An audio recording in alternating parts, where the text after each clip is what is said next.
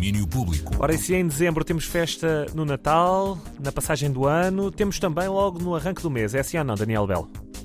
Nem mais nem menos, André. O Music Box que vai ter uma festa de quatro dias, festa e concertos para celebrar o 16 aniversário desta Sala do Cais do Sodré. A festa começa a 7 de dezembro, uma quarta-feira, só acaba no sábado 10. Eh, noites com concertos e DJs madrugada fora. Ora, no arranque, dia 7, eh, entrada livre para os concertos de ETA, Lixo, Yolanda e Cookie Jane. Depois há clubbing com os eh, Decaps de São Paulo, DJ Trafulha e o coletivo Love in the Ends.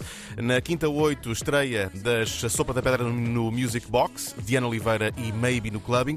E sexta-feira, dia 9, os Capitão Fausto, num palco que conhecem muito bem, eh, e na pista de dança, a estreia do duo de música electrofolk Koshin Moon e Shima Hiro. Último dia de celebrações eh, com estreias. Eh, o produtor e compositor Extra Zen e Ivan Cito, um artista chileno-dinamarquês de reggaeton. A festa do Music Box fecha com Noite Príncipe. Bem, toda esta programação, toda, eh, e os bilhetes estão à, venda em musicbox.lisboa.com uma grande festa de parabéns para o Music Box, essa mítica sala, 16 anos a dar música a Lisboa e não só. Mas também temos concertos, novos concertos anunciados para 2023, desde logo, eh, começando pelos Maroon 5, que regressam a Portugal eh, para um concerto no Passeio Marítimo de Algés em julho do ano que vem.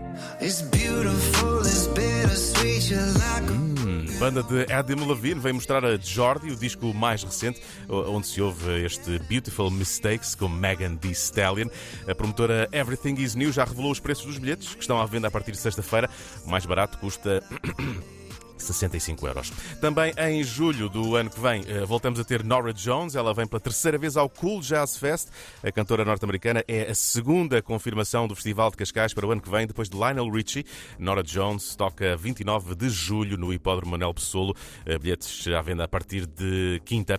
E ontem começou a nona edição de Olhares do Mediterrâneo, um filme de hum, cinema feito por mulheres. Mais de 50 filmes, prémios, debates, workshops, música, livros, sete dias dias recheados de coisas na Cinemateca e no Cinema São Jorge. Em 2022, o festival tem como país convidado o Líbano. Sara David Lopes explica a escolha. A escolha do Líbano como país convidado desta edição eh, deveu-se ao facto de termos estado no Líbano ano passado, em julho de 2021, na quarta edição do festival Beirut Women International Film Festival, e de termos constatado que, apesar de todas as desventuras que, a que o país tem sido sujeito, conseguiram criar um festival e continuar a fazer atividades culturais e, e, e posicionamentos diversos políticos e não só, que hum, foi uma coisa que nos impressionou bastante. E este ano, quando pensámos fazer um país convidado, o Líbano foi imediatamente a nossa opção unânime. País convidado na nona edição do Olhares do Mediterrâneo Women's Film Festival até dia 20 deste mês na Cinemateca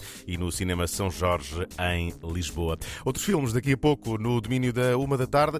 Novo documentário sobre sítio mítico para a música, os estúdios de Abbey Road em Londres. Mas disso, disso falo daqui a pouco. André, aquele abraço abraço e até já. É da chuva tu também, hein? tem cuidado na estrada, tem cuidado na estrada. é isso mesmo. Um abraço, até já. Domínio Público.